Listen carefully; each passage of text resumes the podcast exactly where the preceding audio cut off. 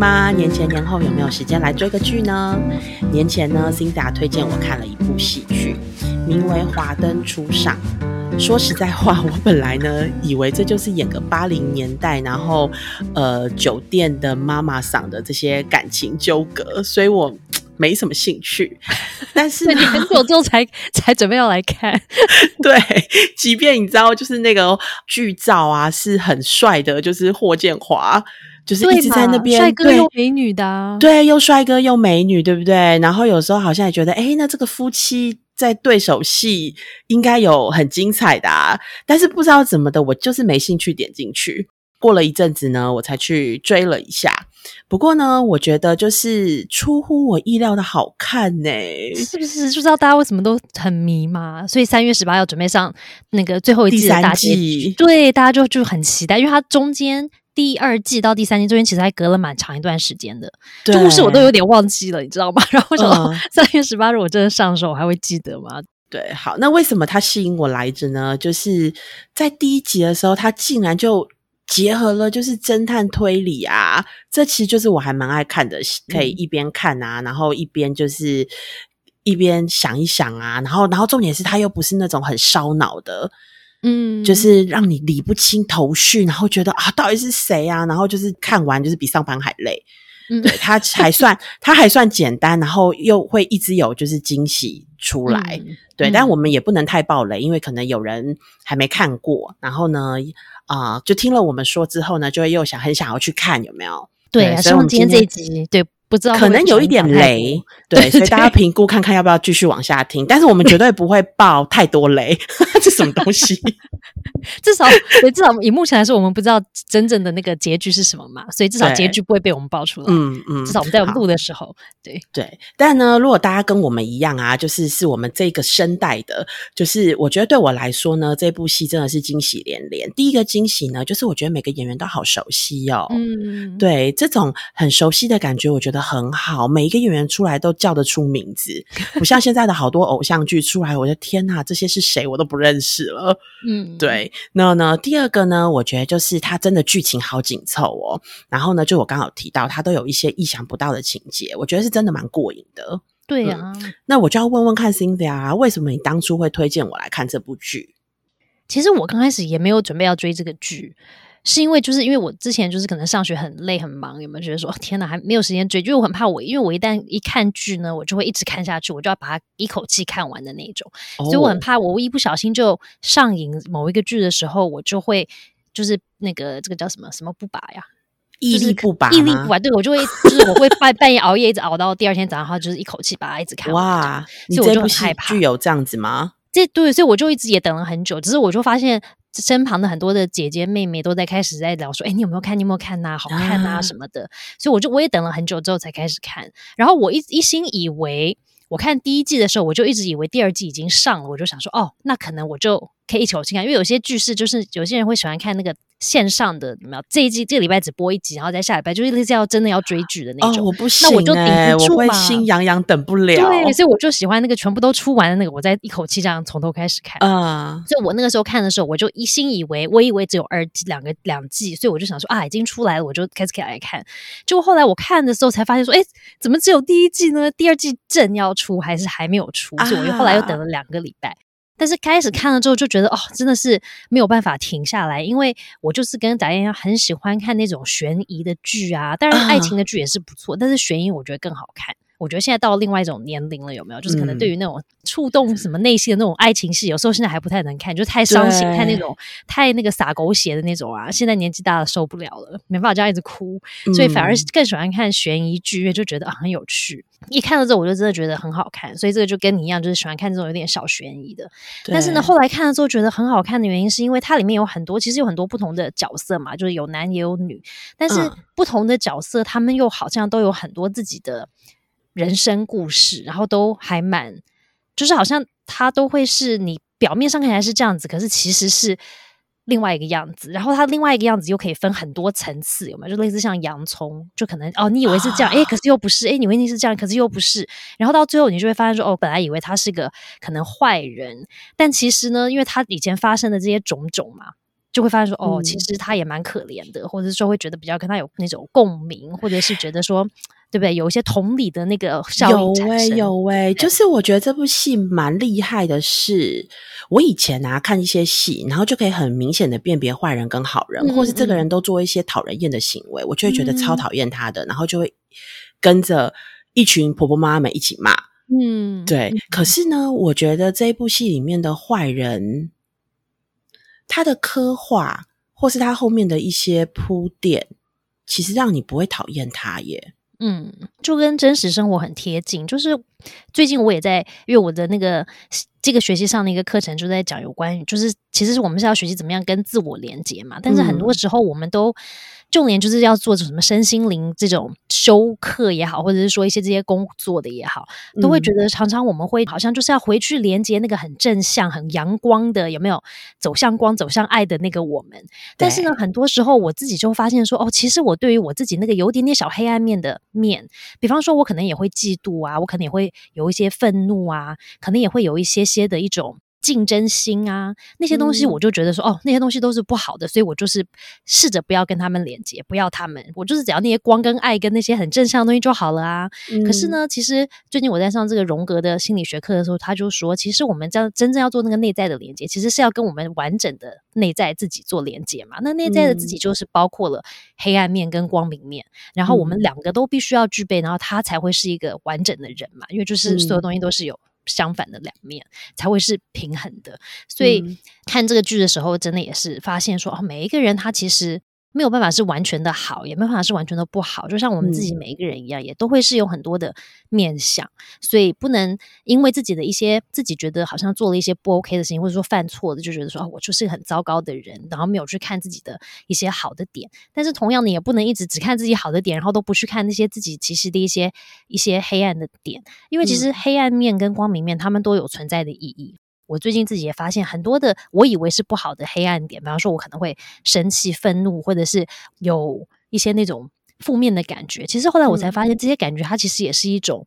保护我的方法，因为就像我们如果手会痛，对不对？不是说痛感嘛？以前我有一阵，因为我很怕痛，我就一直想说，要是我的这个痛感的这个神经被切断了，或者是阻断了，那不是很棒吗？我去看牙医也不会怕，我去打针都不会怕，不是很好吗？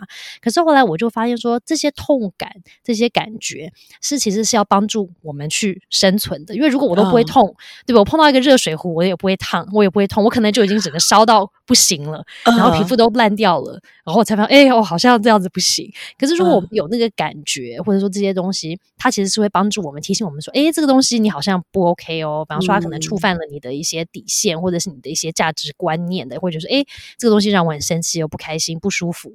所以我就发现说：“哦，我们真的是要跟完整的我们自己连接。”那我觉得这个剧就让我看到，就是每一个人其实都没有人是完全的好，或是完全的不好。这个剧就是一个很真实的人性，反映我们的人生。对，反映人性跟人生的一种比较写实的呈现方式。嗯嗯，哎，你说实话，你刚刚讲那个痛感啊，哦，我觉得妈最近追了蛮多剧的。我之前追了一个韩剧，叫做《医师要汉》，然后呢，这个医师他本身就是一个毫无痛觉的人。嗯，他的爸爸呢，就是死于，就因为他们两个都有这样的疾病，嗯他应该算是他是一种疾病，还是一种类似特异功能？它是一种疾病，它是一种病。OK，然后呢，他的爸爸也是，所以呢，我有一幕令我非常深刻，就他小时候啊，就他爸爸就吐血了，然后呢，他就打一一九，一一九就问他说：“那他现在哪里不舒服还是什么？”然后这个小孩子非常紧急说：“我真的不知道，连他自己都不知道。”嗯嗯，所以呢，他长大了之后，因为他自己是医生，所以他用那个。他的家里有好多的设备，他的生理的这个状况是需要靠医疗设备每天回去测量，告诉他说你今天的身体是正常，因为他毫无痛感，所以他即便灵呃内脏器官受伤了，他也不会知道。嗯，对啊。所以你刚刚提到的是对的。我那时候看完之后就说哇，原来我们会痛，就是身体的一种告诉我们说你需要让它休息了，你是这是一种警讯。对比起不会痛的人来说，我们真的幸福太多了。对对，就虽然痛感就是包括情绪上的痛跟生理上的痛，有些人可能生病的痛，是很辛苦的，是很有时候很惨烈的，是很不舒适的。但是因为有这些感觉，我们可能就可以就可以不会因为这样子就死掉了，瞬间就死掉了。因为我们会被有警讯嘛，会知道说哦，这个状况可能有点危险，或者是可能会呃再继续下去的话，如果我没有赶快抽离的话，会有不好的结果等等的。所以我觉得，虽然他们对我们来说有时候是有点挑战的，去面对他们的时候，但是其实他们都是有存在的必要性的。但我们在讲的就是身体的痛嘛。嗯，但其实呢，很多关系里面呢，它牵涉到的是一种心理的痛，还真的蛮多人已经习惯性让他的心理麻木了哟。嗯，就是他有痛，他感觉不到痛了，所以他没有办法及时反应。嗯，对，那某种层次他其实是压。对，压下去。那我觉得，其实这一次在这个华灯初上里面啊，其实讲了蛮多的是这种心理的这种内心，或是他压抑许久的，嗯，一些情感啊，甚至是情绪，然后最后用出奇你意想不到的方式爆发出来，让你觉得哇，怎么会这样？对，我觉得其实每一个人里面的角色都有某一方面的的点是。被麻木了，因为都会伤害嘛。就有些时候就是人性，就是我们虽然很痛的时候，我们是帮助我们警示我们，可是因为真的很痛啊，因为真的是太伤心、太难过，很难面对嘛。所以当然要帮助我们生存的另外一块，就会觉得说好没关系，我帮你抑制一下，对不对？然后我帮你麻木一下，那你可能就哎没有那么痛喽。所以就觉得说哦，人生又 OK 了，生活又美满，又可以我又可以继续做我要做的事。所以很多时候像达燕讲的。我们的内心的那一块，其实就是为了要自我保护的时候，其实可能就会越来越麻木了，然后我们就没有感觉了嘛，对不对？就因为这样子就会保护好自己，因为就不会伤心，也不会受伤害。嗯，但是其实就是像这个剧讲的，如果我们常常都把很多这些。原本我有的需求没有被满足，或者是说一些那种内在渴望，我都不管它，因为我没有这些东西的时候，我当然可能就失落了，可能会觉得说啊，好伤心，好难过，或者是哪一块不见了。我们都把这些麻木的时候，有一天它可能就会大反扑的又爆发出来，对不对？然后那个后面的那个结果，可能就是自己都没有办法预测，或者是自己没有办法去。完全控制的一个状况。那当然，这个剧的这个写的很多的一些剧，当然是有一些夸张了。有些时候可能在真实生活里面不一定会这么的，好像戏剧化啊。可是呢，他可能在讲的，真的就是一种一种意境嘛。就是说，我们很多时候压抑了很多这些内在的东西之后，它其实是会回来的。嗯。嗯，我觉得你讲这个压抑真的常常会发生在我们的生活当中，诶，因为有的时候你确实那个情绪来了，但是呢，你会告诉自己说，我现在已经成人了，我是两个孩子的妈了，我要很成熟的面对这件事情，我不应该有情绪，有情绪不专业，然后好像就是。心里就有一个警察的声音，就是“哔哔，不可以哦，出来就犯规了哟，会让人家觉得你很幼稚哦，你还是青少年吗？”嗯，就这种声音，他就说：“哦，好好。”然后就把他压进去了。可是他并没有被处理啊。对啊，就原本让你有这些情绪的议题也没有被面对嘛，因为他一定是凡事必有因，他可能是某一个点让你觉得说：“哎，为什么是这样子？”或者是你觉得。不对劲，或者不满足、不开心，你才会有这些各个种的情绪跑出来啊。对，只是很多时候我们都不去看当下到底是为什么有这些情绪跑出来，然后我们少了到底少了什么呢？还是什么东西太多了呢？但是我们就不管，给他一昧的就给他塞走。我觉得这个剧里面其实也会带到一些这些点，就是可能不同的角色，尤其是林心如演的 Rose 妈妈跟呃杨锦华演的苏妈妈，他们两个就是很在内心里面都有一些点。是有一些需求的，嗯嗯，对。说到这个苏妈妈呀，我其实还蛮讶异的耶。这个这个苏妈妈，就是她对于就是 Rose 妈妈的那个敌意，嗯，就是那么深。那时候看到的时候，我确实觉得，哇，不是明明很好吗？然后她在林心如入狱的时候，还帮她就是照顾了那个小孩嘛，嗯嗯，然后他们两个明明就是这么。珍惜，然后彼此很疼惜对方，怎么可能为了一个男人，然后就不惜一切的要陷害 Rose 妈妈耶？嗯，他不是我们两个不做朋友了，就是不相往来，是他还要再陷害他，嗯，就是有报复的那个层面。对对对对，然后我就想说，友情真的有这么脆弱吗？嗯，然后人心真的有这么不可以相信嘛。嗯，对。但我觉得在第二季的时候啊，当苏妈妈的一些原生家庭的一些经验，还有故事，就是呈现在我面前的时候，我觉得我似乎明白了。嗯，就是她的原生家庭其实让她是蛮压抑的，而且很自卑、很无助。嗯嗯，那接下来当然有 Rose 在他旁边，然后一直照顾他。嗯嗯，对。可是他好像一直就成为了那个弱者的角色。嗯，因为只要被感觉他都是一一直要被照顾的那个人，对不对？对。然后当然他也害怕失去，所以我觉得在这个过程里面，他其实已经习惯当一个配合的人了。嗯，对。可是我觉得一个人终究他还是会寻找自我。嗯，他会不时的问他自己是谁。嗯，然后我是独一无二的吗？对，我在谁的眼中，其实我是那个发亮的珍珠。嗯，对，所以长久下来，我觉得，嗯，他会觉得他自己在他朋友身边是一个就是被照顾的人。那那个小时候啊，受伤的自己啊，就是他只要在 Rose 的面前，其实就会一直的存在。嗯嗯，我还记得啊，就是 Rose 对他一直都是一个照顾大姐姐的角色。其实，在这个戏剧的一开始啊，有一幕，其实我也觉得。哎，这个两个这么大的成人，那种被照顾的感觉，其实是蛮深刻的哦。因为一开始我记得 Rose 她开店的时候，然后就没有看到苏妈妈嘛。嗯，后来他就去一个餐厅，然后把苏妈妈从那个大学生身边拉走，然后还带苏妈妈去吃饭。这个俨然其实就是一个大姐姐在照顾朋友的一个角色啊。嗯，对，所以我觉得那个。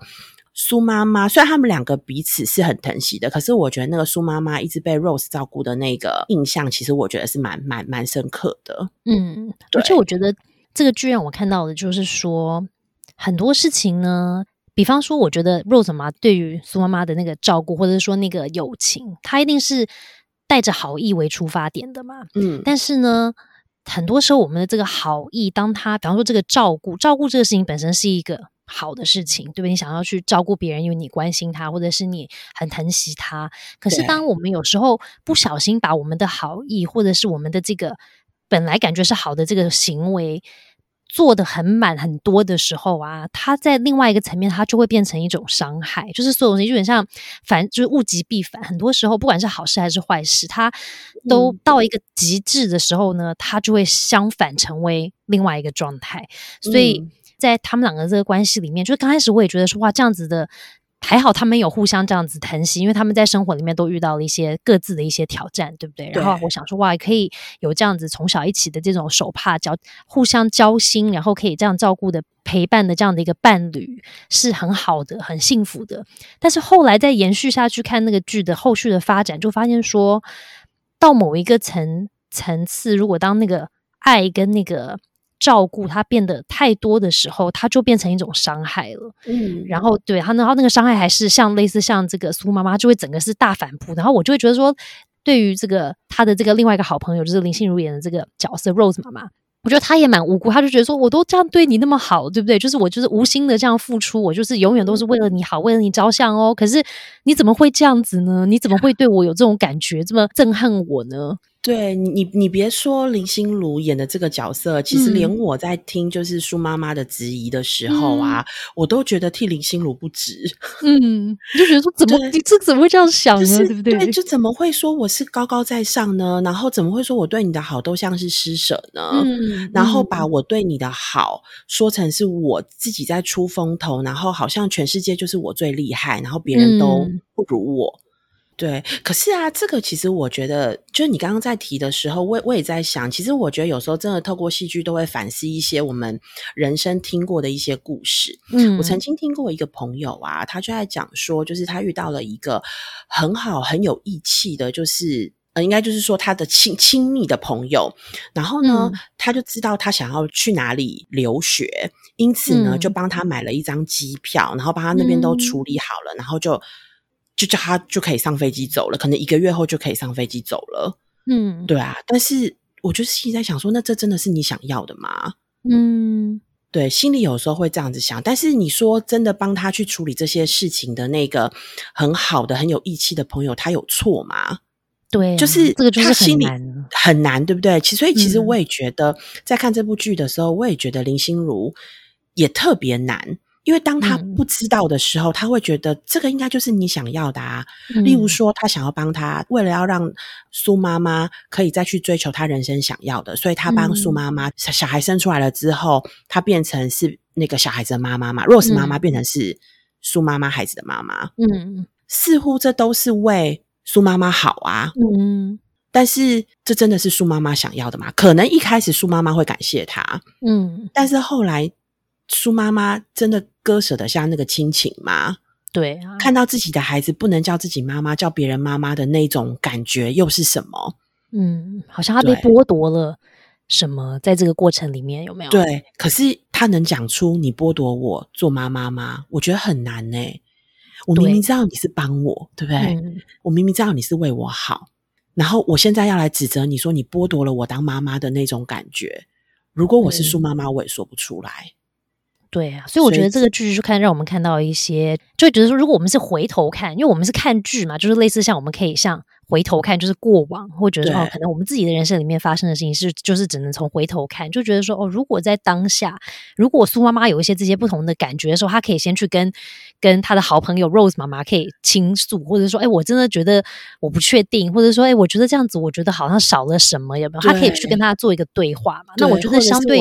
对不对？Rose 妈妈也可以去做这么多事情之前，她可以跟她的朋友聊一聊，说：“哎，我觉得这样做比较好。那你觉得呢？当事人，你是不是觉得这是你需要的呢？”他们如果有这样的对话之后，可能就不会演变到二十年后的，就是比方说好姐妹要整个变成仇人的的那种整个大反转。对，我觉得这些细节真的太多了。对啊，但我觉得这个就是让我们也可以看到，说很多时候我们。从表面看的时候，就会觉得说，哦，苏妈妈有没有光鲜亮丽啦？她有没有？她觉得也蛮好的。她的小孩可能有别人帮她抚养，她可以去追求她自己的人生，她不用去担心小孩的这件事。但是，其实，在另外一面的她，其实是对于她为什么自己没有办法去做。明明她是妈妈，可是她又不能当妈妈，又不能公开的跟他自己的小孩相认，然后说：“哎，我其实是你的妈妈，然后我想要照顾他，要以干妈的角色去宝贝他自己的小孩。”这个就是为什么很错综复杂的点，就是哦，很多事情从表面看起来是这样，可是其实呢，内心或者是说另外一面的时候，就当然就会有一些拉扯，可能就是人性或是人生，就是有些时候就是很多的矛盾嘛。对，当然有它好的地方，但是还是有它有我们觉得可以更好，或者说希望可以改变的地方，那就是都。就是无没有办法要什么马儿跑又不吃草什么的，就是 要不能跑要马而不吃草。对啊，就是只你必须要取舍。那有些时候就是因为要取舍的时候就很难，因为两个你都想要的时候，那哪一个取？因为你取了其中一个，就会表示说哦，另外一个你就没有喽。那就会有一种好像总是不完美的那种感觉。嗯，但我觉得朋友之间就是这样啊，这因为这都是后话了。就是嗯，有时候在想说。如果在这个过程当中啊，就是我觉得呃，Cinda 你今天在讲的人，我们要呃，我们我们要面对自己的比较阴暗的那一面，嗯，就是应该是说，我我们都知道，我们就是选择了两个，我们不能两全其美，我们就选择了一条路，嗯，但是啊，有的时候我们还是会觉得选了这一条路之后，另外我还是很想要另外一个啊，嗯，但是碍于就是社会的期待，或者是朋友的期待。嗯，我可能说不出来了。嗯，对。可是如果我们把它当成是很安全的，我们就说对。可是我真的就是很想要啊，两个都要。我现在觉得很失落。嗯，我觉得如果在这样子的安全的情境之下，可以讲出我自己很脆弱的那个部分，或是我很自私的那个部分，好了，可能后来的结局就不会是这样了。对啊，因为很多时候我们都不允许自己，就我们觉得这些事是不对。像你讲的，我有负面情绪，我不对，或者说我有自私的想法，就是为了我自己好的想法，也是不对的哦。然后我没有为了大家共好，或者是为了小孩好，或者是为了谁好，就不对喽。所以这样子就不可以，就是好像类似像道德不好，关就是可能我的这个人品不好，有没有？就是坏人，所以我就不可以。可是其实这些都是我们很天，就是很自然的一部分嘛。就是我们总是想要被认可。认可啊，被爱啊，然后可以被看到啊，可以过得好啊，就是我们每个人都要的都是，其实都是这个嘛。可是很多时候我们就是不允许，因为我们就觉得说啊，这个在社会观点上面这件事情就是不 OK 的，所以就不可以做。那可是因为这样子，我们就反而那我们也不能去跟别人表达我有这个需求，因为你就觉得说别人会觉得你是一个很糟糕的人啊，你怎么可以有这些想法呢？对不对？就是不对的嘛，所以就不能讲，然后于是就只能压抑，只是压抑了很久了之后，你那个当初那个内在的那个。渴望还是在的啊，对不对？然后随着时间的过去，他还可能越强越烈，因为他就是你都没有满足他嘛，就是像你口很渴，然后你都没有喝水，然后过了很久很久之后，你是不是就会喝一大杯很多很多那个水？因为你就是渴到快不行了。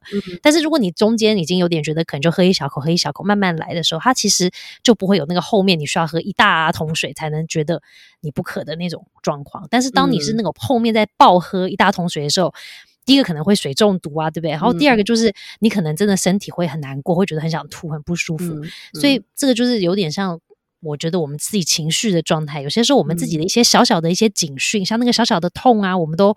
没有听到，或是不想听到，我们就把它关掉了，或者是麻木了。但是呢，随着时间的过去，他可能就想说啊，你都听不到。因为以假设我们是以警讯的方式来讲这件事的话，他就说啊，我要帮你听到，那你都听不到，那我只能开大声一点喽。因为就是好像你可能很麻木嘛，就是你好像就是很顿顿的，那我只能再大声一点。哎，好像这也不行，那只好再大声一点。到最后就会变得很大声，很难。不去看到他跟面对他，但是这个就要回头问一下，说那我们是不是一定必须要把我们自己推到那个只能面对那种很大的人生议题，才能去看到很多事情的的那种状态呢？还是说，当我们有一些小的警讯，我们可以先看到跟呼应他的时候，可能就不用累积到后面那个很大声的播放嘛？对，就可以稍微温和一点的去。去做一些处理。嗯，有一个比喻我很喜欢啊，就是如果今天我们就是要疏通那个水啊，嗯，那呃，如果每一次就是水量很小，然后我就有一个河道让它流，嗯，然后就每次就顺顺的流，嗯然后就出来了。嗯，但是啊，比起你就是都把它阻隔了，然后没有让它流，然后一次呢满了就洪水就宣泄了。嗯，对，就是两种都是会让水。流出去的，嗯，但是呢，我当然自己是比较喜欢，就是前面的这个方法，就是让水就顺顺的就这样子流流出去。对啊，对，对啊，所以还还是就是疏导，就是我觉得情绪疏导是是蛮重要的。有一些不舒服的感觉，其实我觉得是可以说的，要不然确实是太可惜了啦。就是这么好几十年的朋友，因为一直都没有说，一方不知道。你的不舒服的感觉，所以一直给，因为当你不知道，你就会觉得，哎，那你好像很 OK 哦，嗯，你接受我的好很 OK 哦，哎，你有听过烧焦饭的故事吗？没有，这是什么？我觉得这应该是个笑话，但是我觉得很能比喻这件事情。就是有一对新婚夫妻结婚了，然后呢，太太其实不会煮饭，所以呢，他第一天呢，就是那个火候没有调好，所以那个饭就变成烧焦的。嗯，然后先生呢，为了要鼓励太太，因为他们是新婚夫妻嘛，所以呢，他就说：“哇，这个饭好好吃哦。”所以。太太想说：“哇塞，先生喜欢这种烧焦的饭，烧焦饭哎，对对，烧焦饭，然后就锅巴饭嘛，哦，然后所以太太还蛮难煮的，所以太太之后呢，还真去学了，然后餐餐都是烧焦饭，然后呢，过了过了五十年，是不是？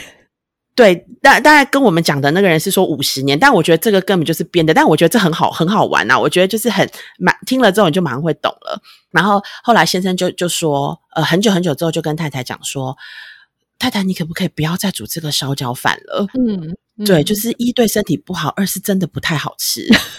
那他说：“我在忍不下去了。”对，他说：“天哪，我以为你非常爱我们结婚的初期的时候，你每每次都把它整碗下肚，然后还要第二碗呢。”嗯，对，所以我以为你好喜欢。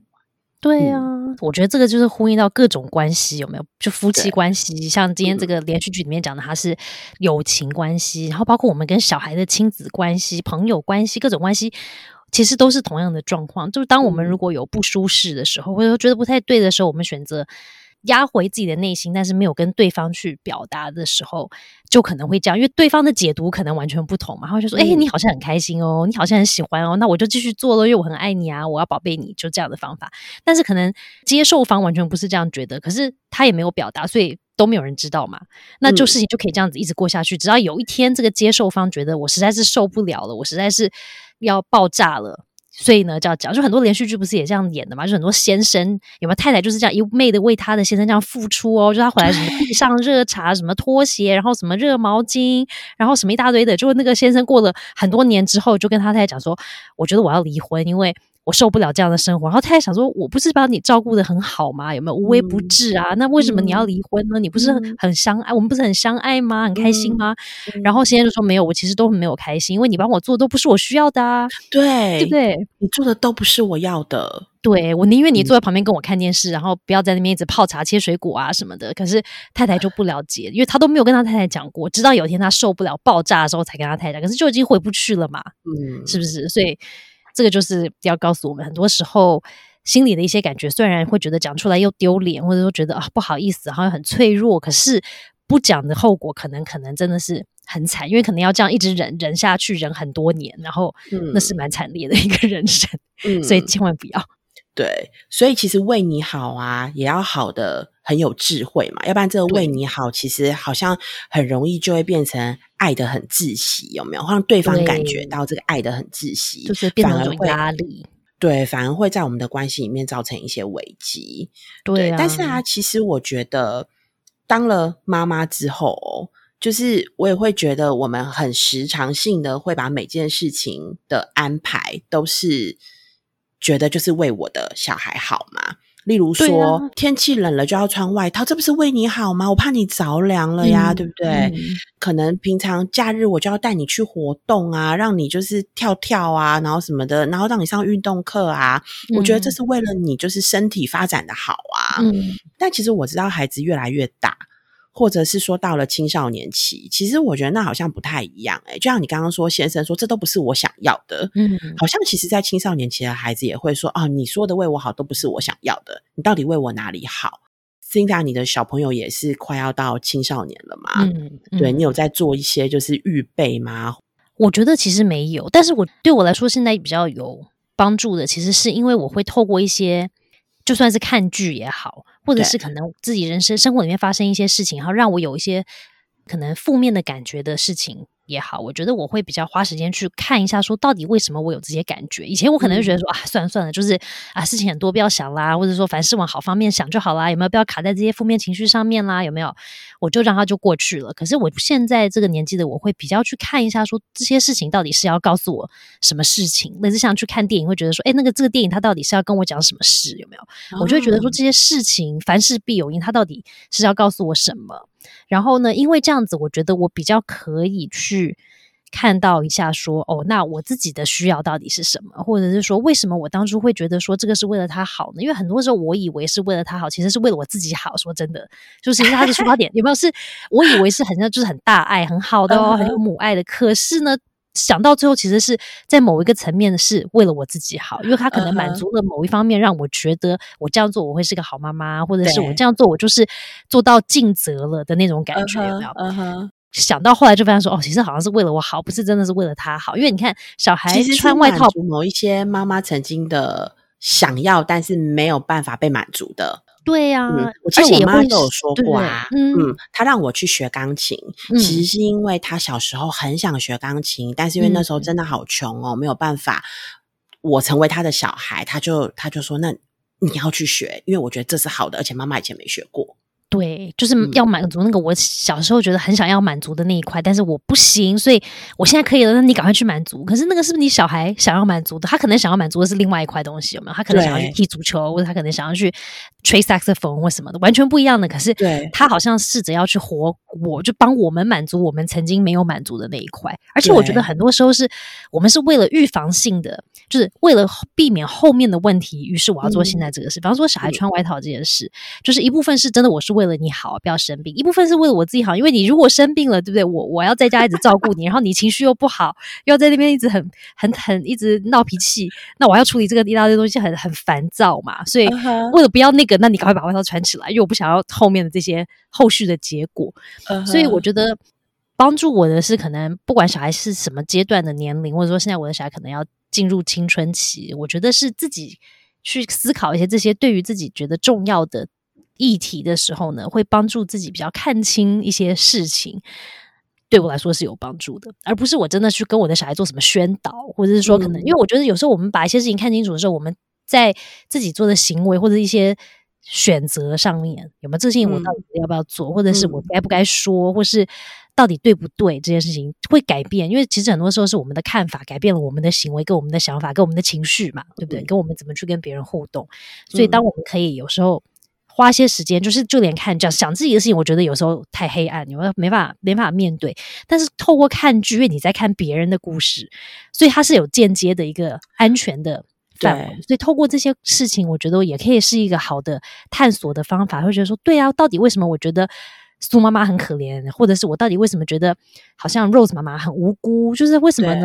对，有些人可能会觉得跟我的想法是完全相反的。有透过去看剧，一个好的剧，它其实是会帮你去思考一些怎么会去返回你自己的人生。跟你的人生状态，嗯，那又有些时候要自己去看自己的过往，或者是自己曾经遇到的一些事情的时候，有些时候是不是这么容易去面对的？所以透过看剧，其实可能是一个还不错的面对的管道。对啊，我觉得一方面，其实刚刚 Cindy 讲到，就是我们对别人好，在对别人好之前，可能要反思是不是是在满足我们自己的需求嘛。那另外，我们其实同时也会是一个就是接收方，就是可能是别人对我们太好，让我们感觉到就是有压力跟窒息，有点像是苏妈妈的那那种感觉。嗯，对。那这时候，我觉得我我比较看到是，可是对 Rose 来说，Rose 妈妈何其无辜呢？对不对？她真的可能不是这么想的啊，他就是为我好啊，有点像我刚刚就在讲说，到底我的妈妈认为她以前没有弹到钢琴，所以她要我去学钢琴，即便我学得很痛苦，她真的有错吗？她其实真的是觉得这件事情真的是好的事情，所以她让我去做了。嗯，所以我我也在想说，如果当我们曾经或者是现阶段真的有一个人就是这么的想要把他。自己觉得的好，全部都塞在你身上的时候，嗯，我觉得让我们心里可以好过一点。我觉得第一个是他可能真的是善意的，嗯，因为他没有意识到他这样子会给别人有多大的压力。他的好对别人不一定是好。我觉得其实我们很多人遇到的长辈应该都是这样。我认为我走过的这一条路，我的这个经验是好的，所以我为你好，你也往这条路走，有没有？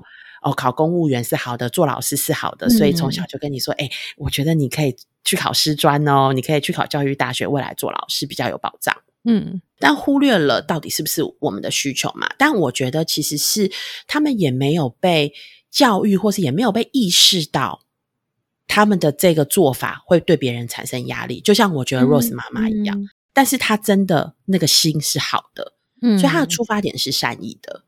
我觉得这个是为什么会觉得看这个就很揪心，因为人觉得说他明明是好意，他明明是出于爱，可是为什么会对于另外那个人造成这么大的伤害？就是会觉得说这是一种好像很很可怜的状态。就他如果是出发点是恶意的，他明明就是要这个人很痛苦，那他人就会觉得说哦，那状况就是这样。可是他就非就是他真的就不是啊。然后我真的，你刚刚在讲的时候，就让我想到有关于跟小孩的这个互动上，就是青少年，就是。我发现你刚刚分享的时候，让我想到有一些人他自己会感觉他自己，因为他在他自己的人生里面，可能因为生命有太多这些，都是我都是为了你好的成人，有不管是爸爸妈妈、老师都可能会有，他可能就是觉得说我这个都是为了你好，所以你要这样子，这样子比较好。他自己反而没有从来，他也关掉了他自己的那个。侦测器，觉得说，哎，那我要什么呢？对不对？这是我要的吗？他也把那个关掉了，所以到一个程度，他就是说，没关系，我真的是要当医生，我真的是要当老师，或者是我真的就是要结婚生子，然后有三个小孩，我就生活美满开心了。可是到一个人生阶段，他就会发现说，奇怪，这好像哪里不太对劲，好像我什么都有哦，可是我还是不开心哎，好像很空虚哎，对不对？到底是怎么一回事？然后。对，就会觉得很多的自我质疑，觉得说我实在是很不感恩，有没有？就我都已经这么好了，但是我怎么会不开心？但其实是回溯到可能在我们青少年的那个阶段，其实我们人生很多的经验嘛。但是青少年的阶段，其实就是我们那个去真正塑造、塑造我们自我、完成自我这个个体的一个很重要的一个阶段。当然，小时候也是，包括零到三岁也是很重要的阶段。可是到青少年的阶段，就是在心理学里面讲，就是它是一个让你去真的去思考你真正的。人，你是个什么样的人的一个阶段？所以，如果我们在青少年的这个阶段，我们的小孩他并没有被得到支持去探索，或者去真的去思考一下，说对啊，那我是谁呢？或是我要什么呢？他可能过了那个黄金阶段之后，他那个开关可能就先关起来了，因为他如果在一直想这些东西的时候，他可能就不能生存，他可能就迷失了嘛。就没办法有方向去做，比方说考大学也好，或者是说找工作也好，或者是找伴侣也好，他就会觉得一直在绕圈圈，像陀螺这样子。嗯，所以他就会抛下这些想法，然后就觉得说啊，没关系啦。我觉得大家都跟我讲说，为了你好嘛，是一定是我对我好的。那他们都是带着好意跟善意来做这个事，我就听他们讲就没错了。可是到人生的某一个阶段，就会发现说不太对劲啊。那我到底要的是什么？然后我们又要在。可能说这是中年了，对不对？要回头再看，然后回溯说，对啊，那到底我要的是什么？这真的是我吗？这真的是我要的吗？就会是一个比较稍微辛苦一点的一个途径，因为你有已经迷迷路很远了，你要再找回来，有时候真的是有点难。但是我觉得能够能够呼应回来有关于我们跟亲子的互动啊这一块，其实我们就会知道说，的确我们自己像我自己到中年，我真的也有一段时觉得很彷徨，觉得说，对啊，那。到底人生就是这样吗？这就是我的人生吗？或者说，这真的是我要的人生吗？嗯，那如果我回溯一下，觉得说，如果我可以早一点让我的小孩可以去有这个开关，可以把它打开，或者是说让他自己知道我其实是可以思考我到底要的是什么的时候，对，我觉得其实对他们的人生或者说下半辈子可能会有不一样的帮助。但不表示说他可能就会过很开心，就是就是什么都 OK 的生活。他一定一定总会有遇到他自己的。需要面对的课题跟挑战，但是至少他是知道自己要什么的状况去面对的，而不是就是连自己要什么都不知道，然后就是很很彷徨的去在那个里面打转这样子。嗯，老师，我觉得就是。这一段对爸爸妈妈，其实对对我自己来说，我觉得是有蛮大的提醒。因为其实爸爸妈妈的，呃，或是以一个小家庭来说，就是成人可能照顾者就是爸爸妈妈嘛，顶多阿公阿妈。那我觉得其实我们的生活或是我们的经验其实很有限。嗯，对，怎么样让孩子就是增加他的触角，然后让他的五感是持续打开的，可以吸收的。对，在青少年期，其实我觉得从小到大应该就都都很重要。对，但因为青少年期又是另一个就是爆发的阶段嘛。嗯，对，让他可以感受到就是接触不同的领域带给他的刺激，然后他跟这些东西的关联，他到底在这些东西上面有没有兴趣？嗯，这个其实是相对来说重要的。他可能不是一个家庭能够给予全部的。应该是要靠一个是一个学校或是一个社会，嗯嗯，对啊，这我觉得也是教育的另外一个层面，就是教育不只是在家庭，当然家庭跟学校是两个很重要的层面，但是社会整体，就像你刚刚讲很多的，有没有我们有没有被教育说去认识自己的很多这些需求，或者说我到底是谁，这重要吗？如果我们在社会整体会觉得说不重要，你就是去考一个好大学，有没有拿一个好文凭，去找个好工作？如果对于人生的定义，或者是学习的定义，把它定义在这里的时候，我们就会一昧的，大家都是往这边走嘛。但是其实我们要学习的事情，有可能是不同层面的事情。嗯，所以我觉得这个也是在社会议题上面，就社会的给你的教育是什么呢？社会整体觉得重要的是什么，就会影响到这个人有没有提供给你可以让你体验的机会啊？嗯，有的时候我们看一份职业，或是看大家在做一个工作。就是觉得哎，好像是那样光鲜，但当你不去体验的时候，你完全不知道在这中间的美感是什么，嗯，各中滋味。所以，其实，在做中学，直接进到这个社会里面去学习的这个，就是体验学习啦。我觉得对每一个孩子的成长过程是需要的。那这确实也是我，我觉得在我自己的求学的历程里面，就是国中、高中，其实。很多时候都是被书本包围，嗯，对，就是比较少的那那个部分。对啊，因为书本毕竟如果没有跟我们自己的生活有直接的串联，或者说有个好像你体会了书本讲了之后，你把它运用在自己生活上的时候，就没有办法有更深层的一种呼应或是体会，觉得说，哎，真的，我真的觉得他写的这个真的是就是这样，或者说，哎，这怎么会是这样呢？完全不对啊，跟我想象的不同啦。如果透过学习，但是过程里面你可以把它运用在生活里面的时候，它真的是可以让你真的去就帮你自己去反思一下。那对，那我觉得是这样吗？我认识的生活或是人生，或是旁边的这些人，他们也是这样子吗？我觉得那样子才会有一种你学习的东西才会跟你的生活产生关系嘛，那才会是一个真正的学习，而不是只是类似吸收一个知识，它会变成你的可能人生座右铭，或者说你自己觉得说想要去。努力达到的事情，因为它真的是变成了你的一种信念，而不是只是好像书本上的背书说哦条款什么条约一二三有没有，我就把它一二三背起来。但是我会不会用在生活里面呢？可能真的不会。这个就是值得我们去思考一下，有关于我们自己怎么过生活，也包括我们自己怎么去教育小孩的这个议题。我觉得其实也是对透过调通的两位妈妈们，值得让我们去思考一下的。好，妈很想聊聊到最后呢，我们又聊到了就是孩子的教育议题了。好，拉回来，今天我们的华灯初上呢，这部片真的很好看，我们可以推荐大家去看。然后我们这一次呢，没有没有任何的叶配，对，纯粹只是因为妈自己爱看。对，那看了其实真的有很多的感触啦。那我觉得我们曾经在关系的冲突啊。都会感受到有一些挫折，然后呢，有的时候其实也会自问，就是我的出发点明明就是为你好啊，我真的没有想到自己真的有的时候就是觉得我全然的为你好，那为什么你却看不见呢？然后我还有感受到被误会，我觉得这应该是人跟人相处之间会非常非常挫折的时候。嗯嗯，那我觉得看完这一次的就是华灯初上啊，我觉得我更多的被提醒，不管是。你是给予方，或者是你是接收方，都不要那么的理直气壮，或者是理所当然。有时候停一停，看看对方的感受跟需求是什么。我觉得永远应该是放在我们的关系的优先的顺序里面。嗯嗯嗯，就优先顺位第一啦。对方的感受跟对方的需求，嗯，对。那这样我觉得在关系间啊才会更平等一些。对啊，而且很重要的是要酝酿这个安全的空间，或者是这个关系，让。自己或者是另外一半，或者是小孩也好，都可以愿意去说出自己的感觉嘛。很多时候，对对不对？没有去没有办法停下来，或者是没有办法去换一个角度思考，是因为我们不知道，我们没有收到对方给我们的回应。因为看起来我们自己解读的看起来是 OK 的哦，但其实不是这样子。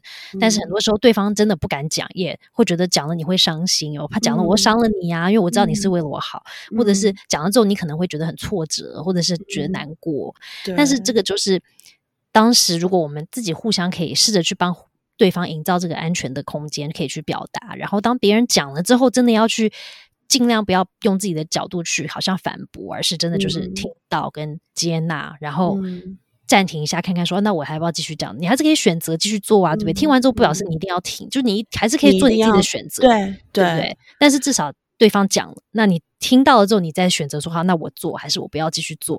那就是自己的一个选择了，而不是一个盲目的一直在做，然后就是有没有不知道状况是怎么样的。